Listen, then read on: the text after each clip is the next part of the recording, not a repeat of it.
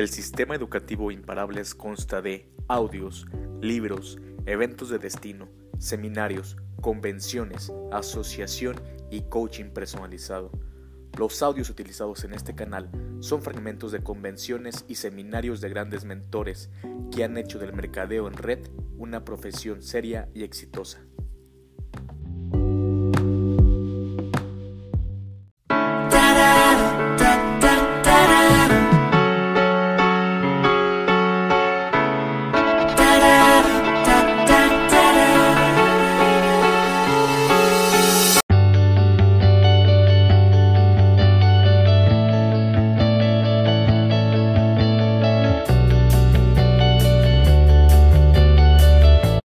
Su mente para el éxito. Todo lo que es o llegará a ser es resultado de lo que está ocurriendo dentro de su mente. Este es el concepto más imponente que haya descubierto, que cualquier persona haya descubierto. Puede cambiar en forma dramática las realidades externas de su vida, cambiando las actitudes internas de su mente. Como dijo William James, ya hemos hablado de las diferentes leyes. La ley de la creencia, que sus creencias se convierten en sus realidades, que ve al mundo en términos de que lo que piensa es verdad al respecto. Las creencias crean el hecho real. Lo que una persona, un hombre o una mujer piense con su corazón es lo que serán. También sabemos que la ley de la correspondencia dice que su mundo exterior siempre corresponderá con su mundo interno. Eso significa que hay algo en su mundo interno que corresponde con todo en su mundo externo. El gran Emmett Fox dijo esto cuando habló sobre el equivalente mental. Dijo que todo en su vida externa tiene un equivalente mental en su vida interna. Cualquier cosa que quiera ver diferente en su vida externa primero debe proporcionar el equivalente mental en forma interna. La ley de la atracción dice cualquier cosa que se guarde en la mente en forma continua se atrae ya que sus pensamientos dominantes establecen un campo de fuerza, de energía que lleva hacia su vida a las personas y circunstancias que necesita. Mencioné esto por este motivo.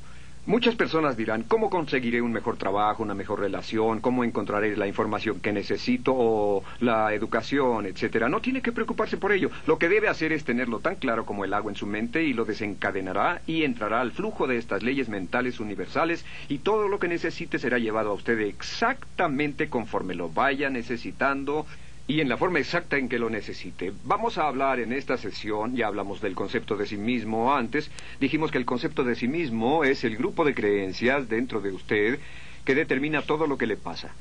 Su concepto de sí mismo es la suma, el resultado total de toda la información que siempre ha tomado sobre sí mismo y su mundo y aceptada como cierta se convierte en parte de su concepto de sí mismo. Su concepto propio es el mecanismo interno correspondiente que determina lo que le pasa.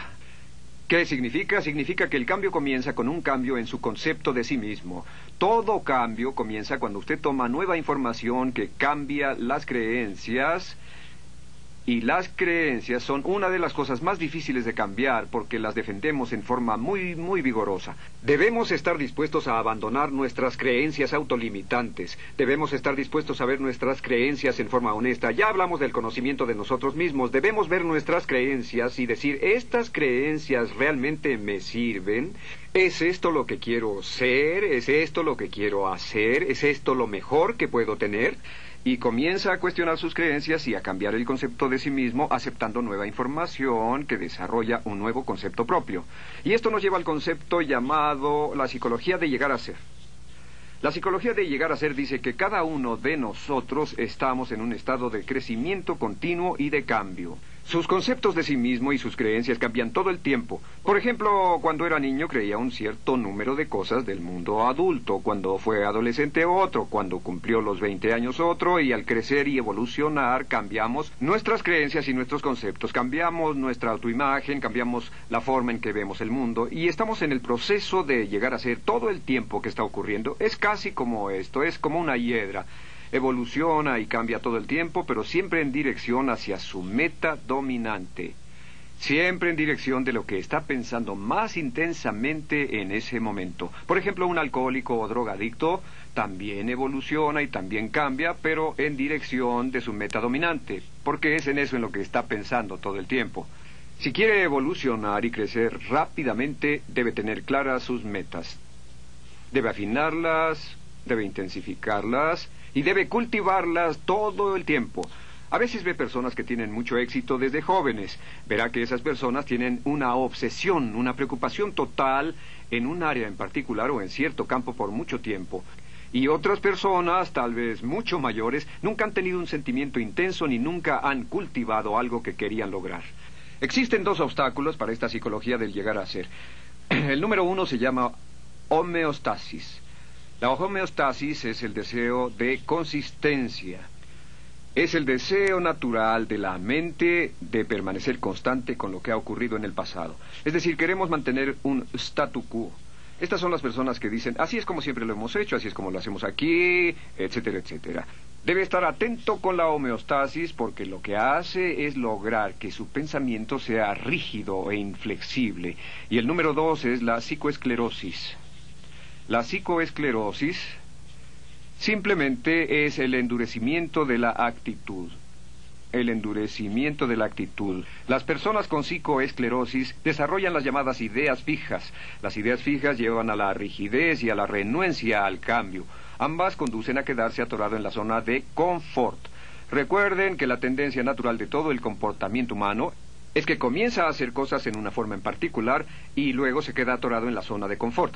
Puede quedarse atorado en la zona de confort en una relación, aunque no esté feliz, en un trabajo, aunque no esté satisfecho, en un nivel particular de ingreso, aunque no sea suficiente. Debe combatir la zona de confort porque esta zona muy pronto se convierte en rutina. Y dicen que una rutina se convierte en una tumba. La única diferencia entre una rutina y una tumba es la profundidad. Otra forma de decirlo es que la tumba simplemente es una rutina o una rutina es simplemente una tumba, pero más aburrida. Así que estén muy alerta a eso, porque la mayor parte de las personas en nuestra sociedad tienden a evolucionar en forma natural para entrar a una zona de confort y para convertirse en defensores muy rígidos del statu quo. Con actitudes sumamente endurecidas, entran en la zona de confort, entran en la rutina y aunque fuera bueno para ellos, no cambian. Esto nos lleva a los dos grandes poderes que controlan todo lo que nos pasa.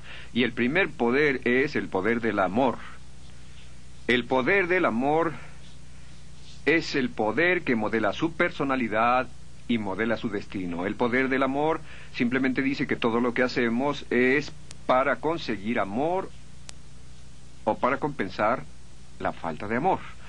Dijimos anteriormente que toda la personalidad del niño está formada por la calidad y la cantidad de amor que obtiene, y que todos los problemas de adultos son resultado de amor contenido, contenido por nuestros padres, tal vez contenido por personas cuando crecemos, y el otro poder es el poder de la sugestión. El poder de la sugestión funciona toda la vida. El poder de la sugestión es fuerte en extremo. Lo que hace es que comienza a funcionar en nosotros casi desde el momento en que nacemos y a veces antes del nacimiento, y el poder de la sugestión nos moldea. Significa que cada pensamiento que se tiene, todo lo que se escucha, todo lo que se ve, se toca, se prueba, se huele, todo aquello que nos afecta en cualquier forma, tiene efecto sobre su personalidad. Lo resumimos así, todo cuenta. Todo cuenta, y en especial cuando se convierte en adulto. Recuerden que todo cuenta. El adulto promedio en América ve de 20 a 25 horas de televisión a la semana. El ciudadano adolescente promedio mira alrededor de 7 horas de televisión y el niño promedio de 3 a 4 horas de televisión diarias. ¿Sabía que el funcionario ejecutivo en jefe promedio de todas las corporaciones americanas mira menos de 5 horas a la semana? Permítame hacerle una pregunta muy simple. ¿Cree que exista una correlación entre el número de horas que una persona mira la televisión y el éxito que tenga en la vida? ¿Cree usted que las influencias sugestivas, eh, libros, revistas, grabaciones, cursos, seminarios, personas, programas de televisión, etcétera, que usted ve o escucha o lee o frecuenta constantemente, cree que estas influencias sugestivas tengan algún efecto sobre su futuro? Lo plantearé de esta manera. Todo cuenta. Y debe hacerse esta pregunta. Aprendí esto hace años. Solo pregúntese usted qué es lo que quiero en la vida. Una vez que se haya hecho la pregunta de qué es lo que quiere en la vida, mire a su alrededor en su mundo y determine qué es lo correcto para usted y qué es lo incorrecto. ¿Qué significa esto? Significa que todo lo que lo impulse hacia lo que quiere es correcto y todo lo que lo impulse lejos de lo que quiere es incorrecto. Pero todo cuenta. Tengo un amigo que estaba a dieta constantemente y con frecuencia lo encontraba comiendo pastel de queso. A veces comía dos pedazos de pastel de queso en el almuerzo y yo le decía, creí que estabas a dieta, yo creí que solo comías fruta fresca, verduras y comida natural. Respondía, claro, bueno, ¿y el pastel de queso? Y él decía, eso no lo cuento. Muchas personas se sientan a ver televisión tres o cuatro horas cada noche y quieren tener éxito, pero leen las tiras cómicas, las páginas deportivas, leen revistas no culturales o no leen nada, escuchan radio o no hacen nada con su tiempo ni su mente y dicen quiero tener éxito, quiero tener más éxito. Y les digo, bueno, ¿y todo lo que hacen para perder el tiempo? Y contestan, eso no lo contamos. Desafortunadamente, la naturaleza lo cuenta todo. Y esto nos lleva a algunas leyes que quiero compartir con ustedes. La primera ley es la ley del hábito. Estas también son leyes mentales. La ley del hábito es muy similar a la ley de la inercia. La ley de la inercia dice que el cuerpo en descanso tiende a permanecer en descanso a menos de que sea influido por una fuerza externa y también pone al cuerpo en movimiento y tiende a permanecer en movimiento a menos de que sea influido por una fuerza externa. La ley del hábito dice que en ausencia de una decisión específica de su parte para cambiar cierto aspecto de su vida, la tendencia natural es continuar en el mismo camino indefinidamente. Un especialista de la administración del tiempo dice que entre más haga lo que está haciendo, más obtiene de lo que tiene. Así que tiene que ver lo que tiene y tiene que ver lo que está haciendo y decir, ¿es esto lo que quiero? Continuará en la misma dirección a menos de que tome una decisión muy concreta y específica de cambiar. También hay otra ley llamada la ley de la emoción. Y por cierto, antes de entrar en la ley de la emoción, déjenme decir esto, que casi un 95% de lo que hacemos es por costumbre. La única diferencia importante entre las personas de éxito y los fracasados es que las personas de éxito tienen hábitos de éxito y los fracasados hábitos de fracaso. Por ejemplo, ¿han oído el dicho de que al que madruga Dios lo ayuda? ¿Y tiene más salud, bienestar y sabiduría? Bueno, ¿por qué será? ¿Por qué será que las personas con éxito se levantan temprano? ¿Por qué quieren aprovechar el día? Y también por eso se acuestan más temprano por la noche. No desperdician las tardes, que es cuando están más cansados y menos productivos. Así que verá una y otra vez que los hombres y mujeres de éxito se acuestan temprano y se levantan temprano. Tienen hábitos de éxito. ¿Por qué algunos no se acuestan temprano y no se levantan temprano? porque son muy flojos, no tienen disciplina, no tienen metas que deseen con suficiente fuerza, no tienen hábitos de éxito. El 95% de su éxito está determinado por el tipo de hábitos que desarrolle. Si tiene buenos hábitos, va a tener éxito a pesar de todo lo demás. La ley de la emoción dice esto. Dice que todas las decisiones que toma están basadas en la emoción. Antes decíamos una y otra vez, las personas son un 90% emocionales y un 10% lógicas. Uno de los grandes descubrimientos que he hecho durante mis investigaciones es que las personas son un 100% emocionales. Ni siquiera somos un 90% emocionales. Todas las decisiones que tomamos son decisiones emocionales. Si alguien dice es lo lógico por hacer, lo que significa es que hay una mayor emoción invertida en ello, aunque suene lógico. La ley de las emociones dice que todas las decisiones que tomamos son emocionales y dice esto, la emoción más fuerte domina a la emoción más débil. Una emoción más fuerte domina una emoción más débil. Así que la emoción que sea más fuerte será la emoción dominante y determinará lo que usted hará. Todas las acciones están determinadas por la emoción que predomina en ese momento. Cualquiera que sea la emoción más fuerte, si es temor, el temor dominará lo que haga. Si es deseo, el deseo determinará lo que haga. Las dos emociones principales que luchan en nuestro interior todo el tiempo son el temor contra el deseo. El campeonato del mundo continúa una y otra vez. Sus temores que lo detienen, sus deseos que lo impulsan. ¿Y cómo invierte esta ecuación para que sus deseos ganen? Muy simple. Usa la ley de la concentración y piensa en lo que quiere todo el tiempo cultiva lo que quiere todo el tiempo, mantiene su mente fija en su deseo, se preocupa totalmente por lo que quiere y como ya dijimos, sus temores tienen la tendencia de menguar. Pero sea lo que sea en lo que piensa, si piensa en sus temores o si piensa en sus deseos, en cualquiera de los dos que piense, la ley de la emoción va a determinar sus acciones y sus acciones van a determinar sus resultados. Esto nos lleva a otra ley que se llama la ley de la expresión. Esta ley de la expresión es muy interesante. Esta ley de la expresión se remonta hace muchos, muchos años y em, hay una cita de Aristóteles que dice lo que está impreso es expresado. Lo que está impreso es expresado.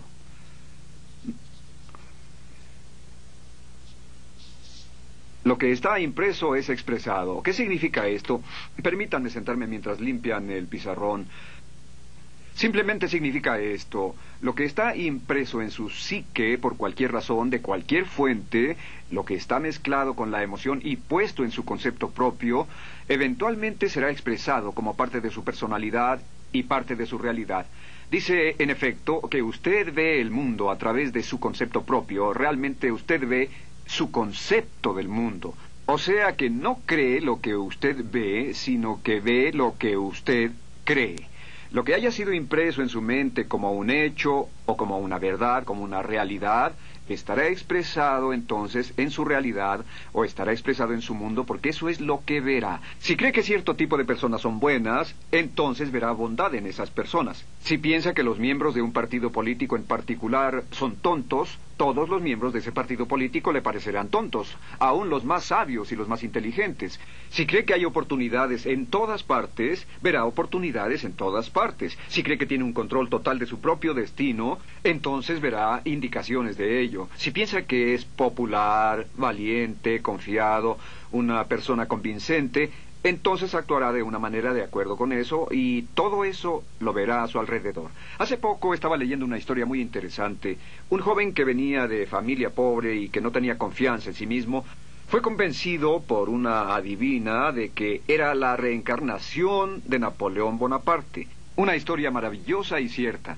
Resulta que él comenzó a creer que era la reencarnación de Napoleón Bonaparte y fue a la biblioteca y estudió su vida, sabía todo sobre Napoleón y comenzó a caminar y a hablar y a actuar como Napoleón y a pensar como Napoleón, comenzó a, imaginar grandes planes que solo Napoleón imaginaría, comenzó a actuar con valor y confianza frente a la incertidumbre como Napoleón lo hubiera hecho, y con el tiempo él se convenció totalmente de que esta persona que era tímida e introvertida realmente era la reencarnación de Napoleón. Su carrera mejoró, lo promovieron, ganó más, cambió su forma de vestir, hablaba con más confianza, y cuando esta persona descubrió que la adivinadora lo había engañado, se había convertido en un hombre de negocio de mucho éxito. Muy interesante, ¿no? Lo que está impreso en su interior y se acepta, siempre se expresa. Y esto nos lleva a otra ley mental crítica.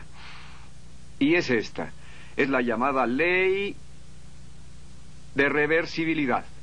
Cuando me enteré por primera vez de esta ley, yo estaba tan emocionado que quería esconderla, guardarla y no decírsela absolutamente a nadie. Esta es la primera vez en cualquier forma que entrego esta ley a otras personas.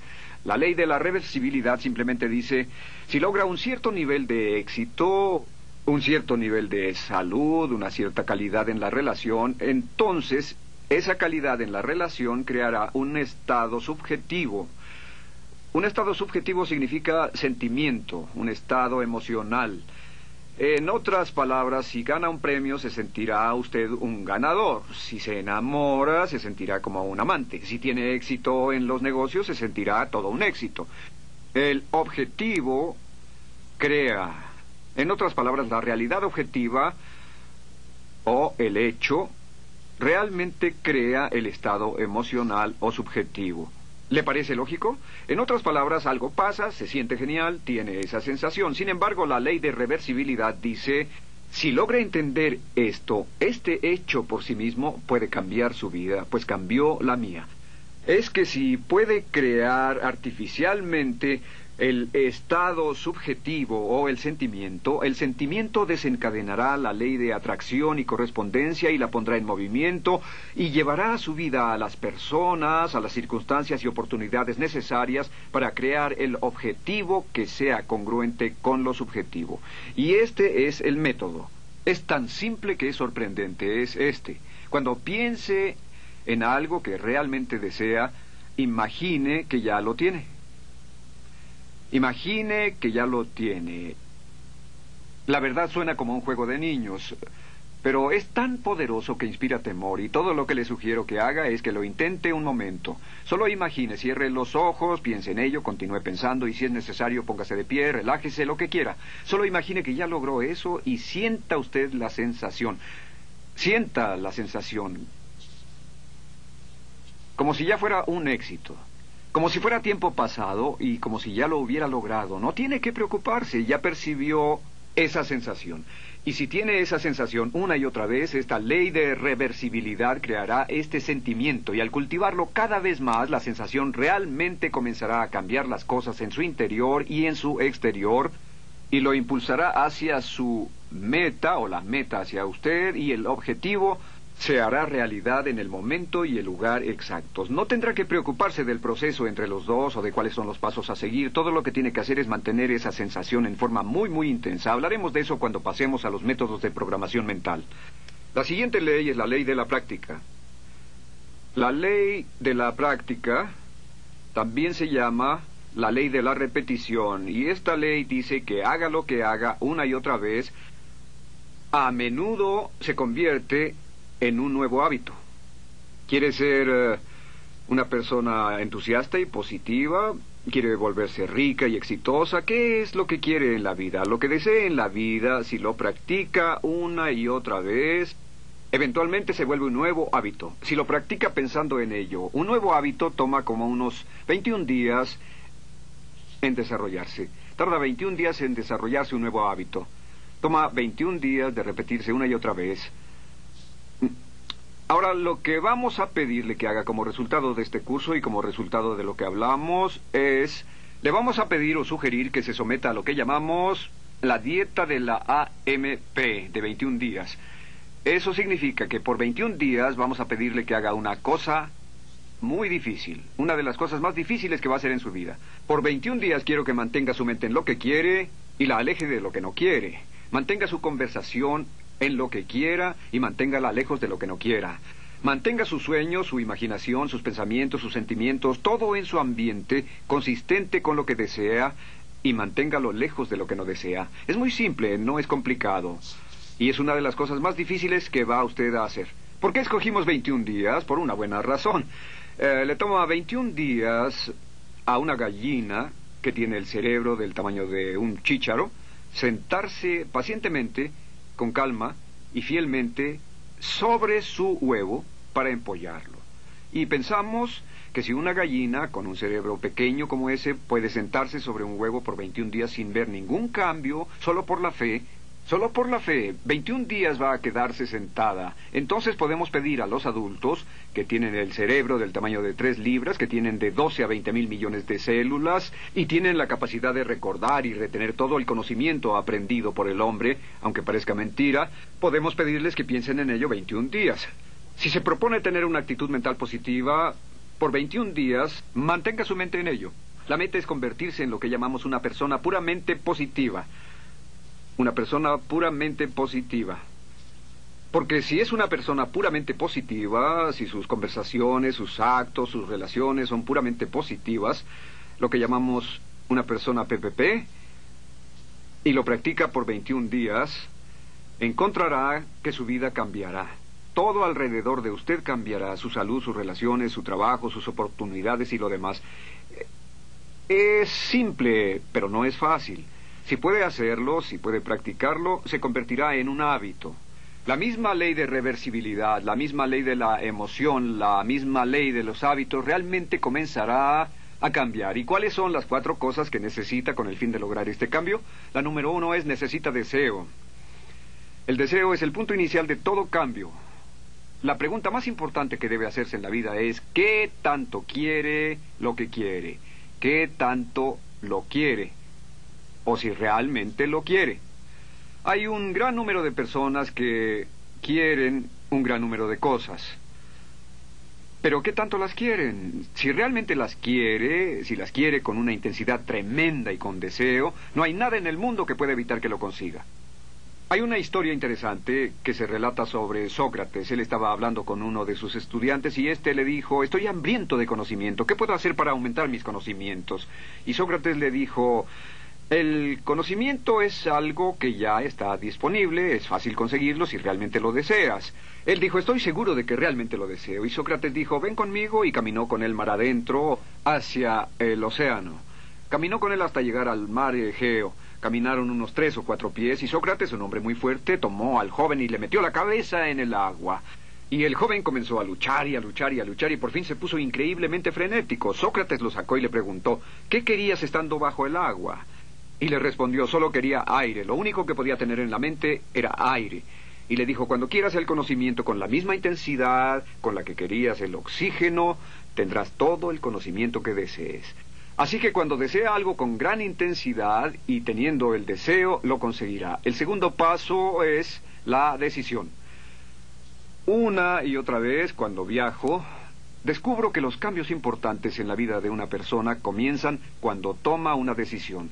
También descubro que la gran mayoría de las personas son increíblemente indecisas, están muy renuentes a tomar decisiones, a reducir sus opciones, están muy, muy renuentes a hacer algún compromiso de cualquier tipo, y si no hacen compromiso solo van a la deriva. Desafortunadamente se condenan a sí mismos a vivir por la ley del accidente. El siguiente paso es tomar una decisión muy clara e inequívoca de que esto es lo que quiere. Está dispuesto a pagar el precio para conseguirlo. Hay un librito muy interesante llamado El secreto último por Michael Hernacki y dice que la llave del éxito, y él ha estudiado a muchas personas, muchas personas de éxito, que la llave del éxito simplemente es esto, es que esté dispuesto a hacer lo que sea necesario que esté dispuesto a hacer lo que sea necesario. Esté dispuesto a hacer lo que sea necesario. Eso significa que una vez que ha tomado la decisión, esté dispuesto a llegar hasta lo último. Esté dispuesto a hacer lo que sea necesario. Lo interesante es que nunca tiene que hacer todo lo necesario, pero debe estar dispuesto a hacerlo. Y es una decisión inequívoca, hacer o morir, que completa un compromiso del 100% y que marca toda la diferencia en su éxito. La mayoría no está dispuesta a hacer ese compromiso. Cuando les hablan de ese compromiso, se echan para atrás y dicen, no lo quiero, pero no estoy dispuesto a hacer esto, o no me moveré, no volveré a la escuela, no puedo sacrificar esto, etcétera. Por ejemplo, he hablado con muchos padres eh, que han hecho enormes sacrificios para que la madre pueda quedarse en casa con los niños durante sus primeros tres o cinco años. Y los amigos dicen, están locos, necesitan dinero, no pueden viajar, no van a poder pagar las cuentas cuando solo uno de los dos trabaja. Y ellos dicen, sí, pero nuestra decisión es darle a nuestros hijos los mejores cimientos, la mejor base emocional y sentimos que la forma de hacerlo es que la madre esté en casa con los hijos, así que estamos dispuestos a hacer sacrificios. Claro, cada uno debe tomar sus propias decisiones respecto a los sacrificios que quiere hacer. Lo tercero es la determinación. La determinación significa apoyar sus planes, por así decirlo, con mano de hierro.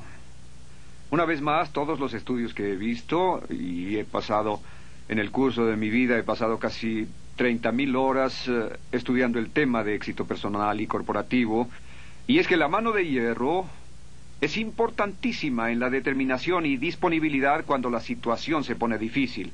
La disponibilidad de persistir ante la adversidad, ese tipo de determinación, es importante para desarrollar los patrones de hábito del pensamiento que garantizan su éxito. Y finalmente, la disciplina. Esta es mi favorita. Generalmente es la única parte de este curso donde la menciono, pero la disciplina es la llave maestra hacia la riqueza. La disciplina es la llave maestra hacia la riqueza. La disciplina, ah, la disponibilidad de hacer lo que sabemos que debemos hacer cuando debemos hacerlo, nos guste o no nos guste, es la llave importante de nuestro éxito. ¿Por qué las personas fracasan? No es un milagro, no es un misterio. La razón por la que las personas fracasan es porque no están dispuestas a hacer lo que es necesario. No quieren pagar el precio. La mitad del tiempo, las tres cuartas partes del tiempo, no saben lo que quieren y aquellas que lo saben no son capaces de disciplinarse. Así que cuando esté viendo la televisión, o cuando conduzca oyendo el radio en lugar de oír programas instructivos grabados, deberá preguntarse en forma muy honesta, pensando en la maravillosa vida que puede disfrutar y pensando en todas las cosas que quiere, ¿esto me lleva hacia ello o está alejándome de ello? Porque la verdad de las cosas es que todo lo que no lo lleve hacia su meta, todo eso lo está alejando de su meta. Nada es neutral. Todo cuenta. La arena del tiempo está corriendo. El reloj, el metro continúa en este momento. Un muy buen amigo mío dijo, recuerden que esta vida no es un ensayo de nada más. Es la real. Y la pregunta que debe formularse es, ¿pienso en serio sobre ser y tener y hacer todo lo que es posible para mí? Si se somete a una dieta mental de 21 días, una dieta de AMP, si mantiene el pensamiento en lo que desea por 21 días, si practica la ley y desarrolla nuevos hábitos, si practica la repetición una y otra vez, si practica la ley de reversibilidad y se visualiza y se imagina como la persona que quiere llegar a ser, y practica la ley de la expresión, que lo que esté impreso en su mente se expresará en su realidad, verá usted grandes e increíbles cambios en su vida y a veces mucho más rápido de lo que hubiera imaginado. Así que créame, lo sé, he intentado y practicado todo lo que le recomiendo. Cientos y cientos de mis graduados lo han hecho y los resultados que han logrado han sido estupendos y también serán estupendos para usted. Y hablaremos un poco más de eso en el siguiente módulo. El progreso siempre implica un riesgo. No puede robar segunda base y seguir con el pie en la primera. Frederick Wilcox